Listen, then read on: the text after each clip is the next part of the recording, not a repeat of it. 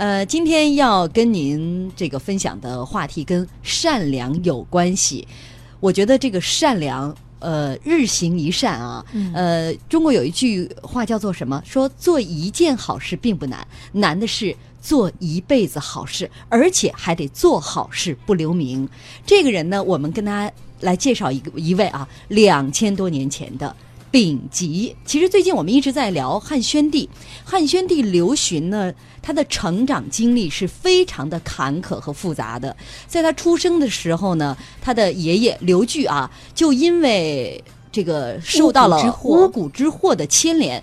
被大家诬陷，被人诬陷是利用巫蛊来咒怨自己的这个父亲啊。呃，所以呢，是满门被灭。当时刘询还是襁褓之中的婴儿，才几个月大，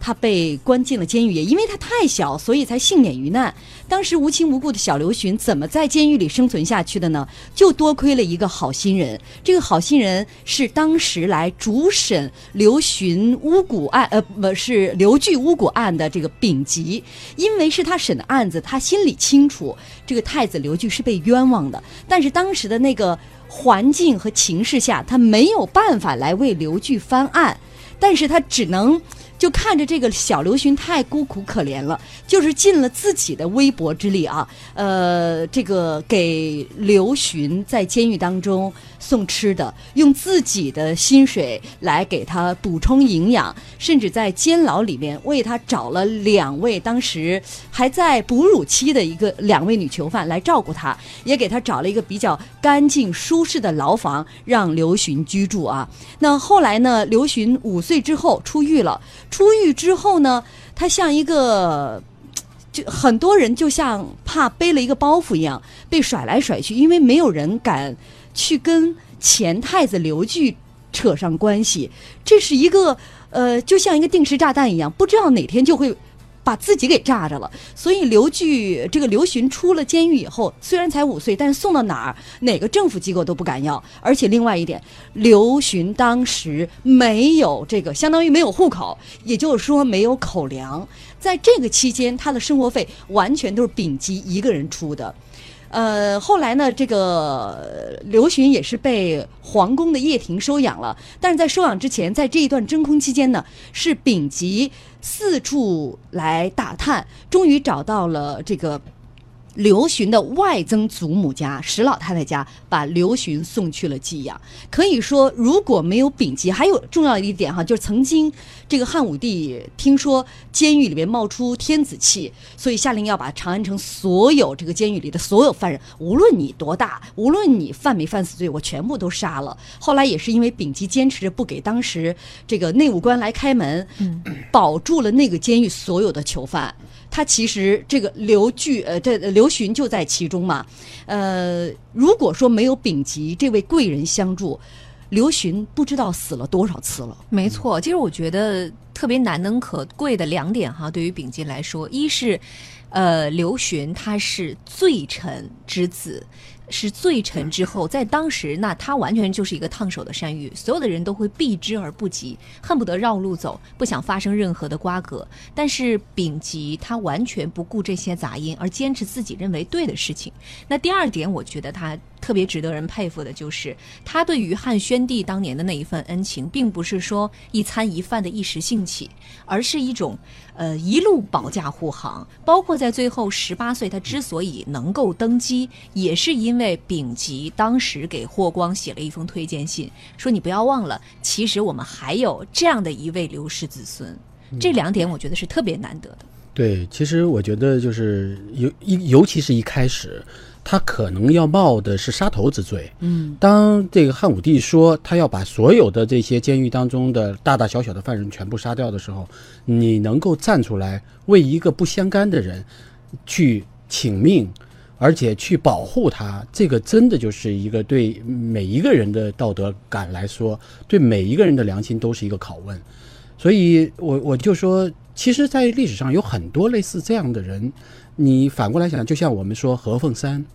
当所有的人都在迫害犹太人的时候，他坐在大使馆里，看到这个场景的时候，他就开始签发给他们的护照，给他们的护照签发加注。当时欧洲没有任何一个国家给犹太人去签发这个们对，因为护照，因为作为一个大使馆的工作人员，他们明明确的知道这个意味着什么，对德当时的德国意味着什么，对犹太人意味着什么，所以我就说，能够秉持自己的道德良心，能够有这样的一份善念，我觉得这样的人往往心里面是有几个一个东西的。第一个就是他知道。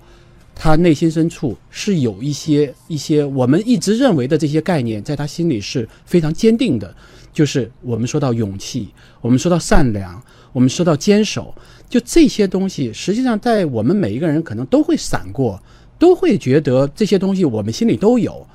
但是这些东西有，你能不能坚持？嗯，我觉得这个是一个非常重要的一个，就尤其是在一些压力面前，在一些你觉得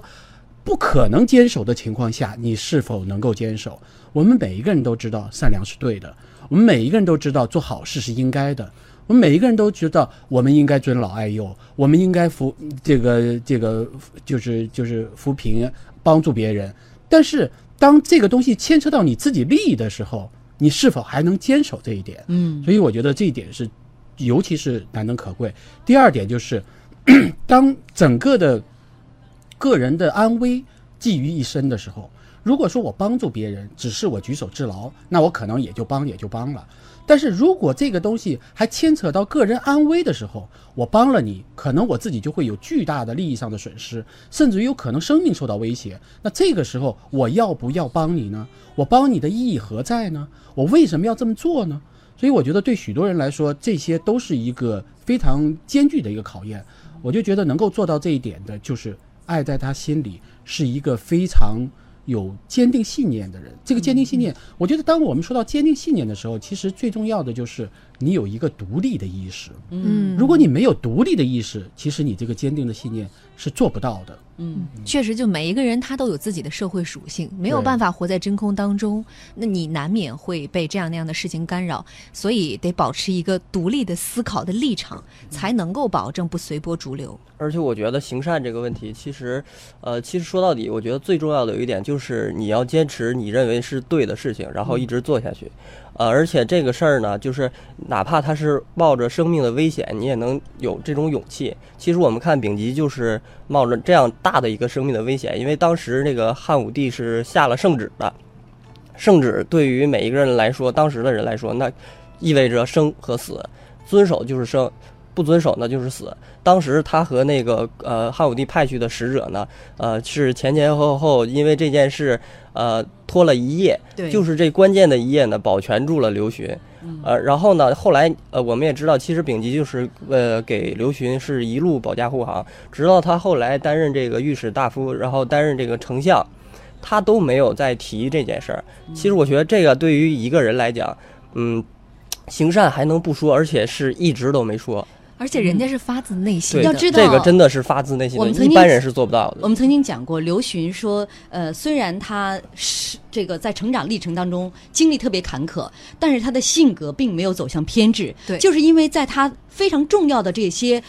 关口关卡，他都遇到了。呃，非常善良的这些贵人的相助，我相信丙吉的很多的做法，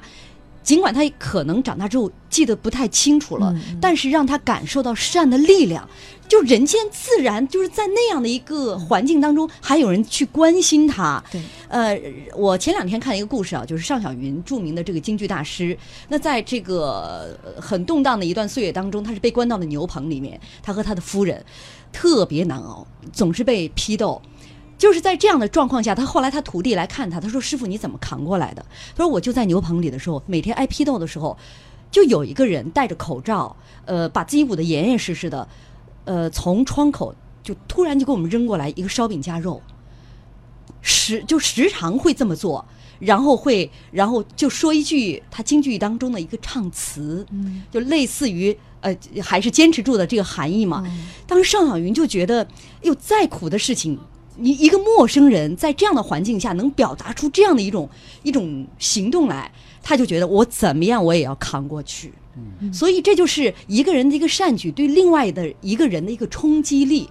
它不仅仅是说那个烧饼夹肉让他有一段时间让他果腹，有了这个身体的能量，更重要的是精神上的力量。我觉得刘询可能在生长过程当中，在他成长过程当中，很重要的几位是有着善念、有着善举的人，给他这种正能量的输入是非常关键的。嗯，所以其实这么看来，刘询虽然他的童年是凄苦的，是坎坷的，但是从人格的塑造上讲，他又是非常幸运的。